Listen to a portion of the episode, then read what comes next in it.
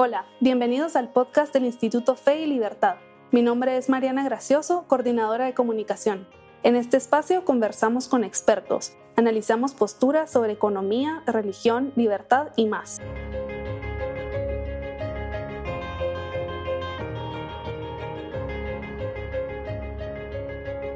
Bienvenidos a un nuevo episodio.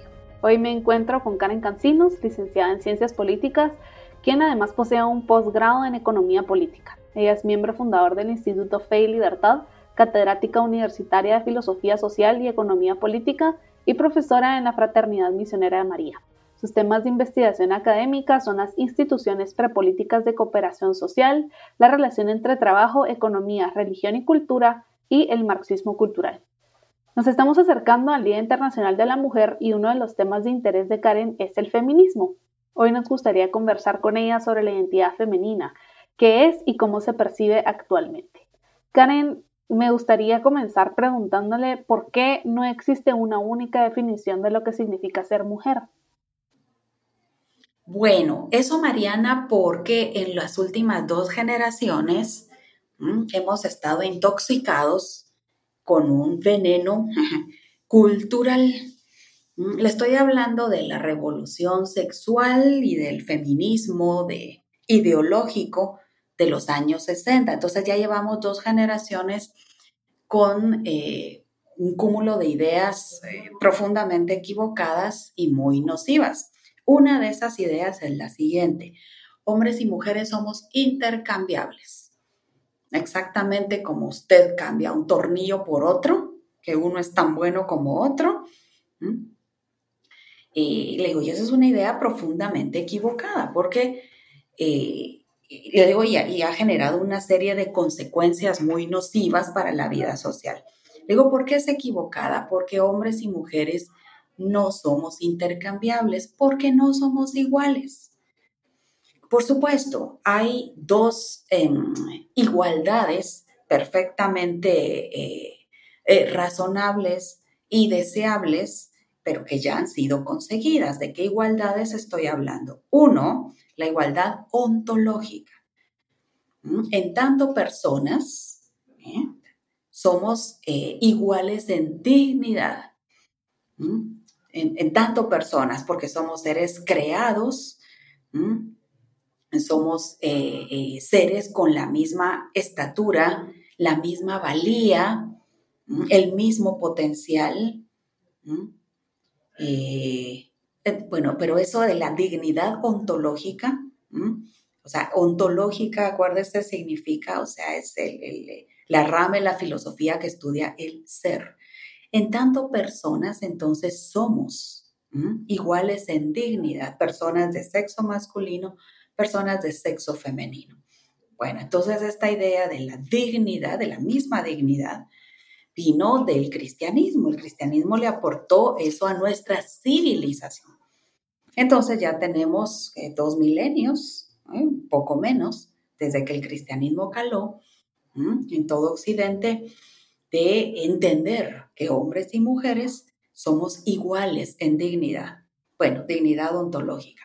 La otra dignidad es la, eh, la otra igualdad, perdón, es la igualdad jurídica, la igualdad ante la ley.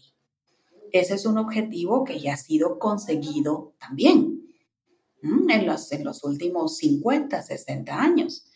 Acuérdese que hasta hace cuatro generaciones para usted, la de sus bisabuelos, tres generaciones, la de mis abuelos, eh, hombres y mujeres no estaban en un plano de igualdad jurídica. Y las mujeres estaban subordinadas jurídicamente eh, a los hombres como lo están hoy, por ejemplo, los menores de edad o como lo están las personas con alguna enfermedad mental. Luego, tanto niños como enfermos son sujetos de derecho, pero no pueden ejercer sus derechos por sí mismos, no pueden gestionarlos ni reclamarlos por sí mismos. Bueno, los chiquitos por razones de inmadurez y la gente que está enferma pues por razones de, de, de fragilidad mental.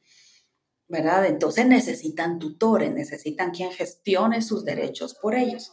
Bueno, pues las mujeres estaban así hace 100 años. Luego no es mucho, no, es mucho. Entonces, el, el objetivo de aquella primera generación de feministas, luego que tenía signos de derecha y de izquierda, o sea, feministas liberales, feministas socialistas, o sea, pero aquella primera ola del feminismo tenía por objeto la consecución de la igualdad jurídica, la igualdad de trato, la igualdad ante la ley. Ese objetivo ya ha sido conseguido. Entonces, eh, las únicas dos igualdades posibles son la igualdad ontológica y la igualdad jurídica. Entonces, somos iguales, sí, o sea, ontológica y jurídicamente, sí. Más allá de eso, Mariana, no podemos hablar de igualdad. ¿Mm? Hombres y mujeres no somos iguales, haciendo excepción de las dos de las que le hablé.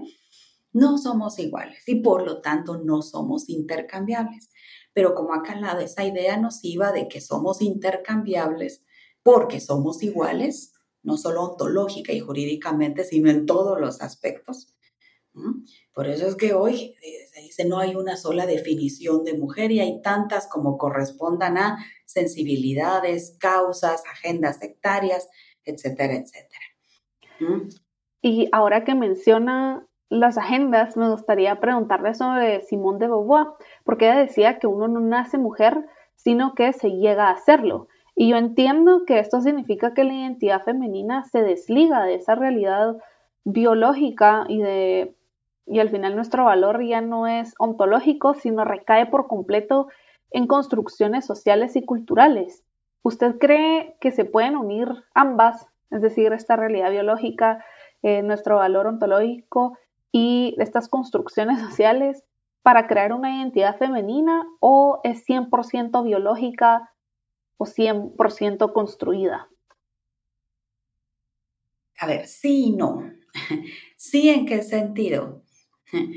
¿Verdad que la, la, la, quien dice biología dice también psicología, dice también, digamos, digo, todo un entramado emocional y psicológico, además de biológico y fisiológico, que eso es evidente, que nos hace completamente diferentes. O sea, reitero, hombres y mujeres no somos iguales, somos distintos. Entonces, no cabe igual, hablar de igualdad más que la igualdad ontológica e igualdad jurídica. Bueno, pero siendo estas ya reconocidas y siendo estas eh, eh, esgrimidas y aceptadas e internalizadas, luego se han vuelto parte de nuestros paradigmas. Y acuérdense que un paradigma es un horizonte de comprensión. Entonces ya, los, ya es parte de nuestros paradigmas. Digo, la igualdad ontológica y la igualdad jurídica.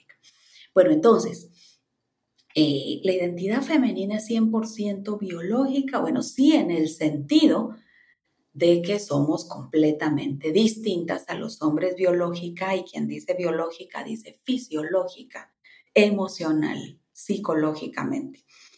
Bueno, sí en ese sentido, ahora no en el sentido de 100%, eh, es que acuérdese que somos eh, Digo, somos personas, entonces hay una dimensión lo que va más allá de lo biológico, lo fisiológico, incluso lo psicológico. Estamos hablando de una dimensión eh, espiritual. Digo que, que, va más allá de lo, de lo evidente, de, lo físico, de lo material.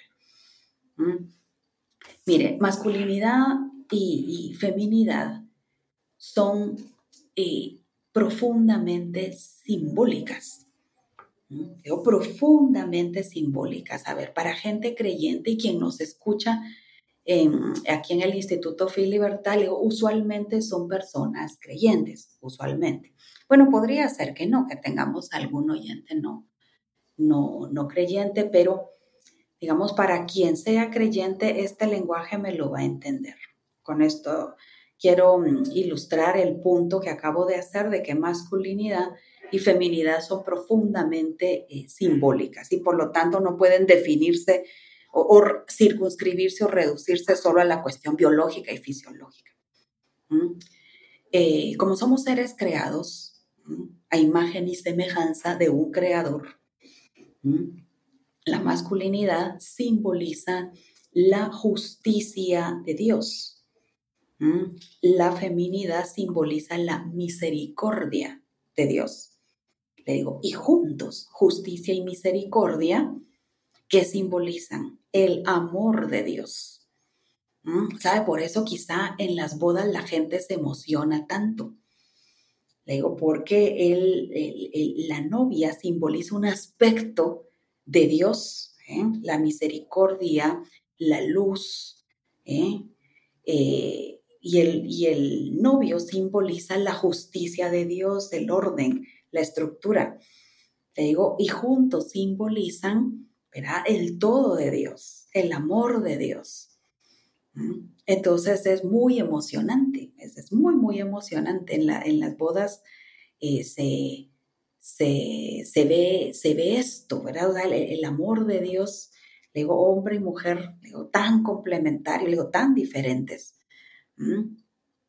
Y tan complementarios simbolizan el todo de Dios. Le digo, son profundamente simbólicos. Y van más allá, por supuesto, de lo material. Karen, qué hermosa esa relación que ha hecho entre nuestra identidad, tanto femenina como masculina, con nuestra condición de hijos de Dios eh, y también criaturas suyas. Y como estamos hablando de la identidad femenina, me gustaría que nos explicara cuáles son las características principales específicamente de la naturaleza femenina. Digo, es que hoy se enfoca mucho, eh, te digo, toda la narrativa está enfocada en las características de la mujer que tiene en eh, similitud con el hombre.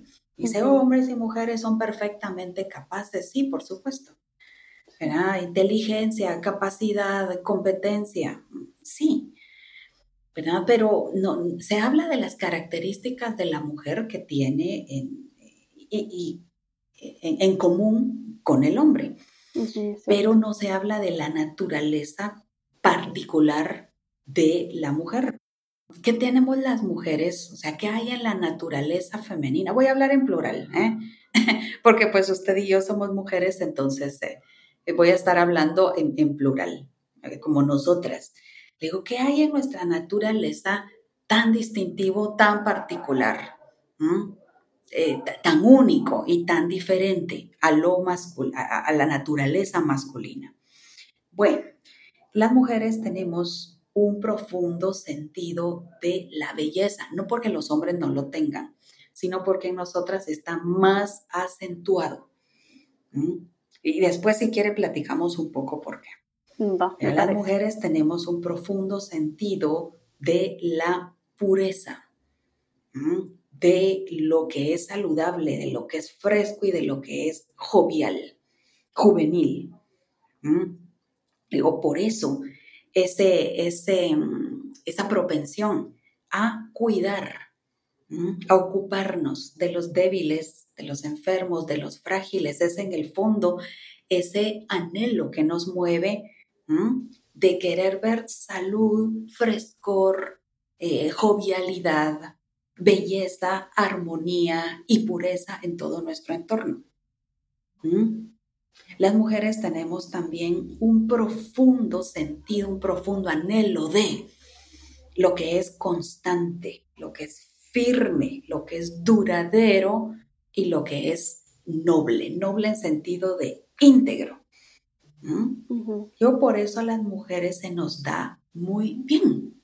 igual, insisto, no es que a los hombres no se les dé o que ellos no tengan eso. Sí, claro. Lo que digo es que en nosotras es mucho más acentuado, mucho más enraizado. Estamos hablando de nuestra naturaleza. Entonces, por eso se nos da también el hogar, el, y, el, y, el, amor, si se puede hablar de amor, de, eh, por las cosas hermosas. Digo, sabe que la joyería va en este mismo, en, este mismo sentido. Le digo, las joyas usualmente hechas, ¿verdad? De, materiales, eh, de, metales preciosos, de metales nobles y de piedras preciosas, usualmente muy duras. Le digo, y mientras más duras, o sea, más constantes, y más nobles y más hermosas, no sé, un diamante, eh, perlas.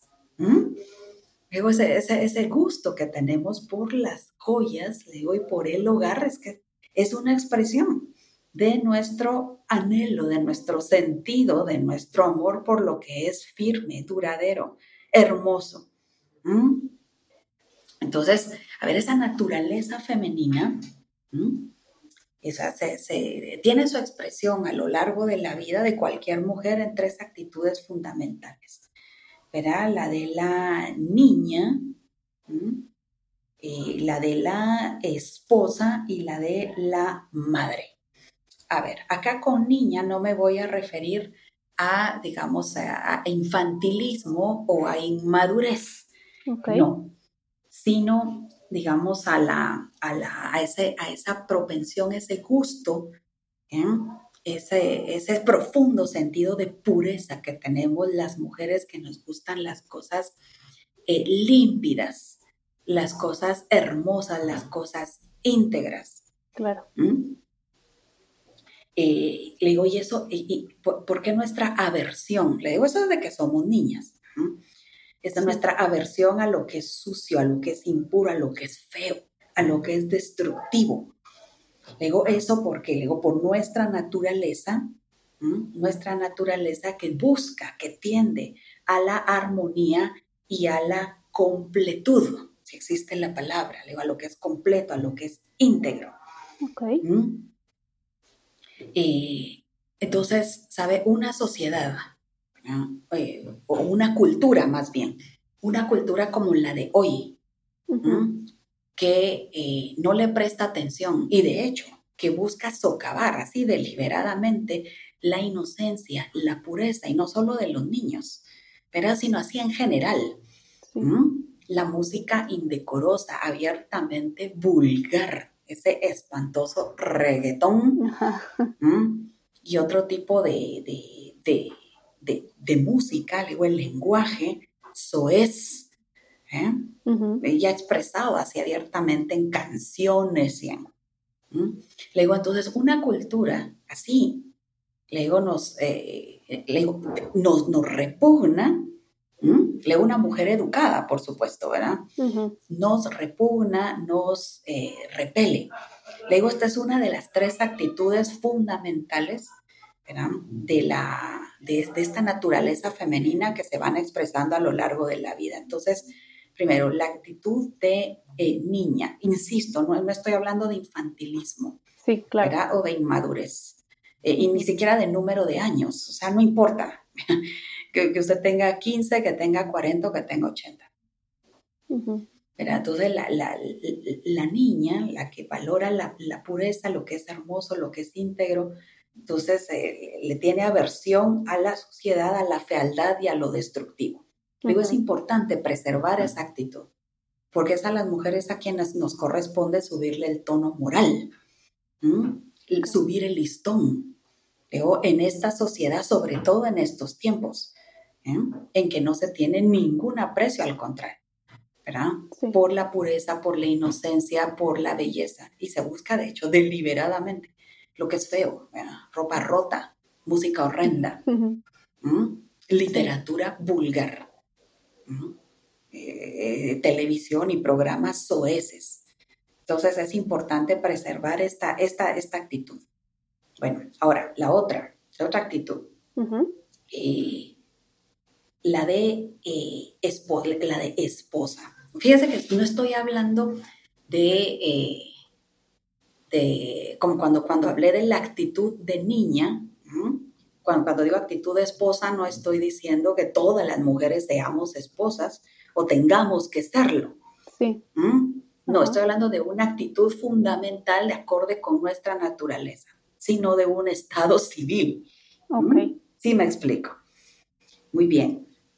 Entonces, el, sabe que eh, la esposa, digamos, esta actitud de esposa, acorde con nuestra naturaleza femenina, es eh, eh, una actitud de amor. Acuérdese, el que ama, el que ama sirve.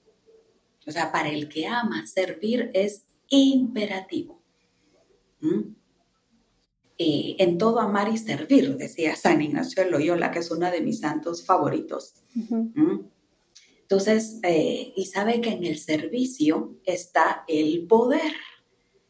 Digo, esto pareciera paradójico, sobre todo para la, para, la, para la, narrativa actual. Sí. Que dice, la mujer empoderada es, como usted me, decía, ¿verdad?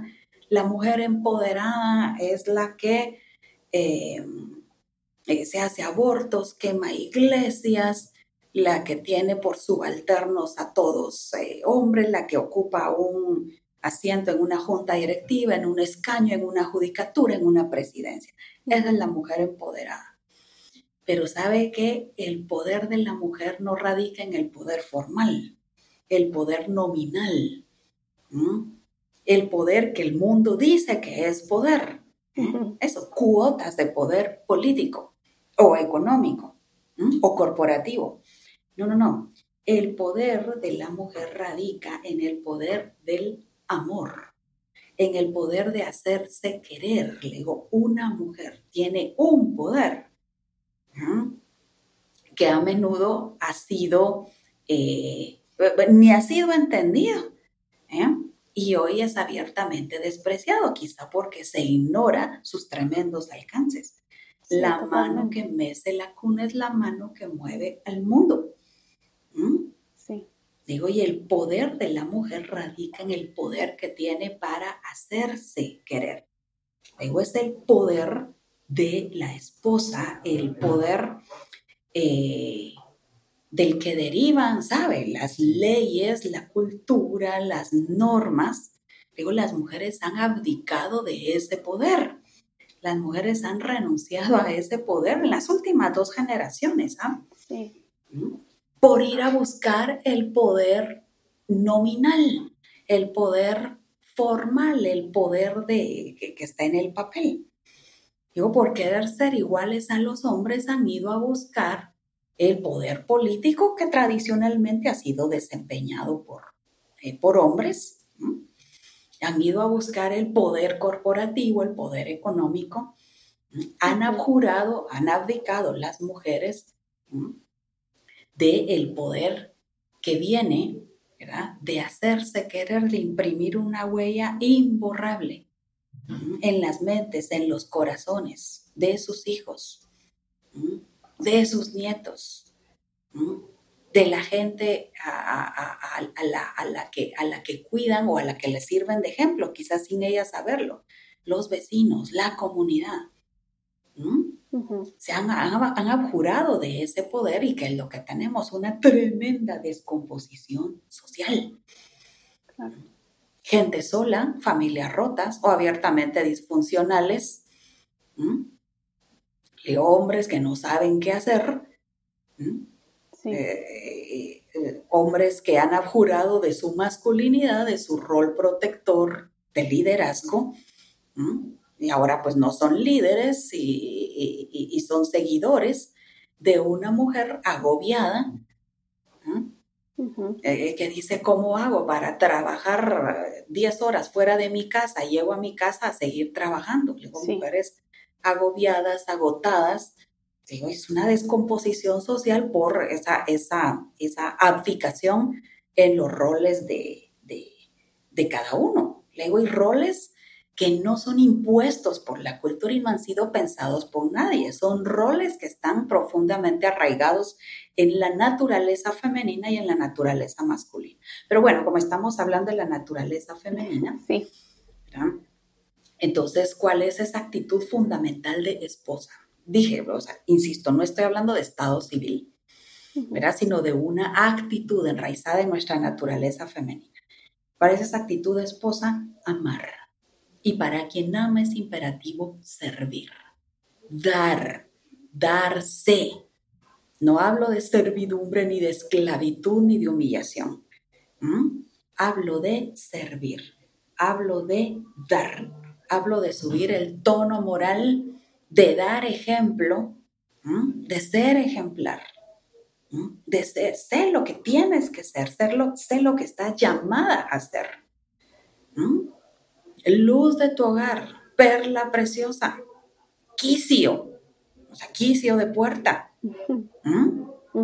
modelo, rol. Digo, esa es una, la, la segunda actitud fundamental. Y la tercera actitud fundamental, igual, enraizada en nuestra naturaleza particular, es la actitud de madre. Igual, hay, me dirán, hay mujeres que no tienen hijos, sí, efectivamente. Pero con maternidad no me refiero a solo maternidad eh, eh, biológica. Claro. Yo hablo de maternidad eh, en su sentido más amplio, en el sentido de dar frutos. Acuérdense, los creyentes tenemos a los, los cristianos, católicos, evangélicos, en fin, de todas las tradiciones y todas las denominaciones. Los cristianos tenemos un mandato. Vayan por el mundo y den fruto. es un Entonces me refiero a maternidad en el sentido de dar fruto. De tener hijos, bueno, si está llamada a tener hijos, pues sí. Pero ¿y si no tiene hijos? O sea, tiene el mismo mandato de dar fruto. Entonces las mujeres somos madres. Estamos llamadas a dar madres. Ah, perdón, a dar frutos. ¿eh? Estamos llamadas a dar fruto. Entonces aquí entra el, tema de maternidad espiritual. ¿Mm? ¿Qué es eso de maternidad espiritual? Bueno, la mujer que cuida, que aconseja, que imprime eh, una huella indeleble en el corazón ajeno, el poder de hacerse querer, del que le hablaba hace un rato. Digo, esa mujer es madre, está siendo madre, está ejerciendo maternidad espiritual. Y por supuesto, una madre que tiene hijos biológicos también está llamada a ser la madre espiritual de sus hijos. Creo que maternidad no es solo parir, Claro. ¿eh? Y amamantar, eso lo hacen todas las hembras de todo el reino animal, parir y amamantar. No, le digo, ser madre es ser madre espiritual de sus hijos y de aquellos, o sea, en las mujeres que no tienen hijos, de aquellos que una está llamada a influir, a cuidar, a tratar. Entonces, digo, estas tres actitudes, la de la, eh, la, de la niña, ¿eh? que valora la pureza, la completud, la, lo que es limpio. Era la actitud de la esposa, que ama, que cuida, que sirve. Y la actitud de la madre, digo, que da vida, no solo, no solo vida física, no solo vida biológica, sino vida espiritual. Digo, que embellece, que cultiva, que conserva lo mejor de nuestras tradiciones, lo mejor de la humanidad, lo mejor de la civilización, lo mejor de la herencia judeo-cristiana que tenemos. Digo, esas tres actitudes, la de niña, la de esposa y la de madre, digo, son tres expresiones propias, acordes con nuestra naturaleza. Una naturaleza femenina, digo, distinta a la masculina, no contraria, por supuesto, sino complementaria a la masculina, eh, que eh, digo, puede hacer de este mundo, sobre todo del mundo actual, un, mundo más vivible, y más humano en el sentido más amplio de la palabra, digo, más hermoso. Karen, qué importante esto que me ha contado y sobre todo me parece muy revolucionario porque por mucho tiempo se ha creído que ser que ser madre o esposa eh, no necesariamente lo define a uno como mujer y ahorita usted nos ha dado una nueva versión o una visión diferente de lo que implica ser, por ejemplo, madre. Y, y también me parece importante porque ha explicado mejor que, que sí existen roles femeninos y masculinos. Y, más allá de sentirnos prisioneros de ellos, deberíamos eh, conocerlos y aprovecharlos para hacer una sociedad mejor. Y hablando de roles, me gustaría preguntarle qué podemos hacer con estos nuevos constructos sociales que han surgido tal vez en las últimas décadas, que más allá de buscar honestamente la libertad y el respeto a la mujer buscan transgredir eh, o ser políticamente correctos o eh, apegarse o beneficiar a una agenda política. ¿Qué podemos hacer al respecto? Bueno, tengo varias sugerencias. Una, entender, le digo, y adoptar sin complejos el rol que tenemos las mujeres de subir el tono moral. El mundo de hoy, siempre lo ha necesitado, pero hoy especialmente, Mariana, el mundo necesita firmeza, estabilidad y belleza. Le digo, desde la música ¿eh?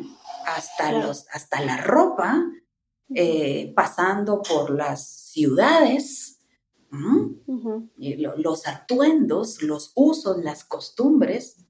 Entonces tenemos que subir el tono moral. Los hombres no lo van a hacer. Los hombres siguen nuestra pauta. Entonces, queremos hombres caballeros y no lascivos, patanes. Bueno, entonces vistámonos y arreglémonos ¿eh? para velar, no para descubrir para sugerir, no para exhibir. Digo, en, total acuerdo, en total armonía con nuestra naturaleza. Digo que es una cosa hermosísima. Sí. Entonces, em, esa es una recomendación. Subamos el tono moral. Dos, rescatemos el, la importancia, ¿sabe?, del hogar. Hoy se habla mucho empoderamiento femenino, pero se entiende empoderamiento, digo, como una mala imitación del, del poder masculino. Hagamos lo que ellos hacen. Sí. Pero y como se han dedicado tradicionalmente a la política, al mundo corporativo, entonces vamos tras de ello. Pues no. Bueno, claro, si alguien tiene esa vocación, pues está muy bien. ¿verdad? Pero rescatemos la, importancia del hogar. Cambiamos el mundo, sí, pero un hogar a la vez, ¿eh? no con cuotas. En los congresos o en las asambleas o en las judicaturas o en las juntas directivas de las empresas del Fortune 500. Entonces rescatemos eso, esa, esa, el, el, tremendo poder, digo, el poder original de la mujer. ¿verdad? Eh, que, es el poder que termina siendo todo, ¿sabe? ¿Eh? Insisto, la cultura, las leyes, el entorno, los paradigmas, el poder nuestro, el poder del amor, el poder de hacerse querer, el poder de formar, el poder de imprimir una huella indeleble en mentes y corazones de nuestra generación y de las futuras. ¿Verdad? Eh, pues eh, hay que rescatar ese poder, ¿sabe? No lo hemos usado. Es más, hemos abjurado de él en las últimas dos generaciones. Karen, ahorita que usted hablaba sobre el poder femenino, recordé esta, este, esta consigna que se utiliza muchísimo en Estados Unidos que dice, The future is female. El futuro es femenino. Sin embargo, usted nos presenta una forma muy distinta de cómo las mujeres podemos incidir en ese futuro. Entonces, cree que, está en nuestras manos finalmente crear un mundo mejor y un futuro mejor. El futuro recae en nosotras. Ahora, si el futuro es femenino en el sentido eh, que se le da hoy, eh, que las mujeres tienen que gobernar. no, o sea, si seguimos con este paradigma sesentero, eh, de que las mujeres deben hacer lo que los hombres han hecho tradicionalmente, de que las mujeres deben ser una mala copia de los hombres, básicamente. Sí, sí, totalmente. Entonces queremos mujeres sacerdotisas y políticas y, ¿por qué no? Que el Papa sea mujer. Pues otro día podríamos hablar de eso. Eh, y de que mm, eh, y, las mujeres en las juntas directivas, le digo, si, si, si ese es el paradigma sesentero, de que el futuro es femenino, pues no, no, el futuro no es femenino. O sea, el futuro es femenino en el sentido de que si retomamos, ¿sabe? El poder que nos es propio. Sí. Le digo, pues el, futuro puede cambiar. El mundo puede cambiar para bien. Digo, pero como sigamos como estamos, queriendo imitar a los hombres, ¿eh? digo, con envidia, literal, con envidia de los hombres y queriendo ser una mala copia de hombres. Le digo, el mundo se está yendo por el garete y así vamos a seguir. Si no retomamos nuestro, eh, nuestro rol, nuestro poder, si no reclamamos nuestro poder. Le digo, y es un poder enraizado en nuestra naturaleza. Tenemos que luchar. Tenemos que dar la lucha, efectivamente. ¿Verdad? Tenemos que dar la lucha a las mujeres, ¿sabes? Pero nuestra, nuestro guerrerismo es distinto al del hombre. Nuestro guerrerismo no es sustituirlos en el generalato, en la curul, en el asiento de la junta directiva, ¿verdad? En la guerra, en el papado o en el obispado. O sea, nuestro guerrerismo no va por ahí. ¿verdad? Nuestro guerrerismo es más oculto, más velado, más poderoso, eh, más influyente. Digo, nuestro poder radica en el poder del amor, de amar y de hacernos amar. No hablo de amor afectivo, de así de sentimientos y corazoncitos o de sentimentalismo, no, hablo de amor efectivo. No hablo de solo de afectividad, sino de efectividad. Entonces, para eso propongo eso, retomar los ideales, Las tres actitudes fundamentales de la niña, la esposa y la madre. Sin que necesariamente seamos niñas, podemos tener 60 años o 90, sin que seamos necesariamente esposas y sin que seamos madres biológicas. respetemos nuestra naturaleza y rescatemos el inmenso poder que en ella subyace. Y sí, cambiemos el mundo. El futuro puede ser femenino en el sentido de mejor, más noble, más íntegro, mejor, digo, para todos. Muchísimas gracias, Karen, por haber compartido con nosotros este tiempo y, y todo su conocimiento. Ha sido realmente revelador. Yo me quedo con el verdadero empoderamiento femenino recae en nuestra naturaleza. No podemos luchar contra ella, sino utilizarla. Lo mejor es utilizarla para crear algo bueno y algo nuevo. En vez de tratar de sustituir a los hombres o de competir contra ellos, tenemos muchísimas otras fortalezas que podemos utilizar para mejorar el mundo y la sociedad. Así que le agradezco por, por haber compartido con nosotros estos minutos. Pues espero que le haya servido, Mariana. Sí, sí, sí, por supuesto que sí, muchas gracias. Muy bien, muchas gracias entonces por haberme invitado. Le agradezco muchísimo la invitación y eh, pues nos vemos por acá en otra ocasión. Muchísimas gracias Karen y muchísimas gracias a todos los que nos están escuchando. Los invitamos a visitar nuestra página web www.feylibertad.org y a seguirnos en nuestras redes sociales para no perderse ninguno de nuestros programas. Muchísimas gracias y nos vemos la próxima semana.